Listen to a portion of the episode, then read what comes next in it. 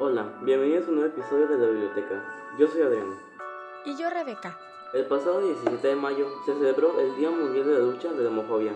Hoy estaremos hablando sobre el libro de Carol Patricia Hingsmith. Este libro trata sobre el amor entre mujeres.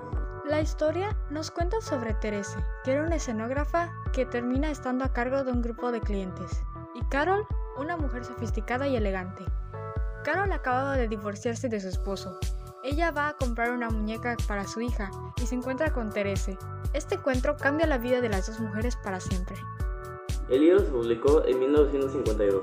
Para que sea publicada fue una gran batalla, ya que muchas editoras no querían publicar un libro que tenga protagonista lesbiana.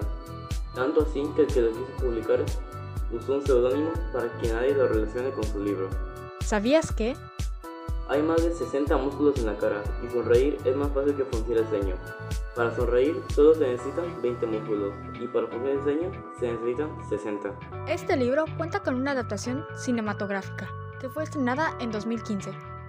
Esta fue muy aceptada, pero muchas personas dicen que algunas partes de la película son muy diferentes al libro.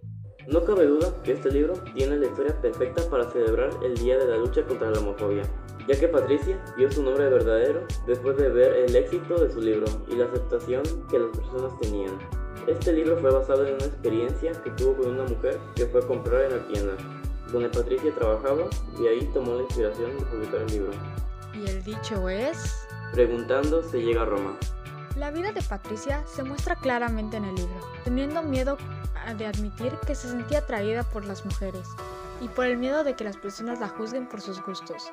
Para concluir, debemos mencionar que no debemos de juzgar a nadie por, por, sus gustos, ya que nunca sabemos cuánto daño podemos hacer al comentar sobre los gustos de alguien.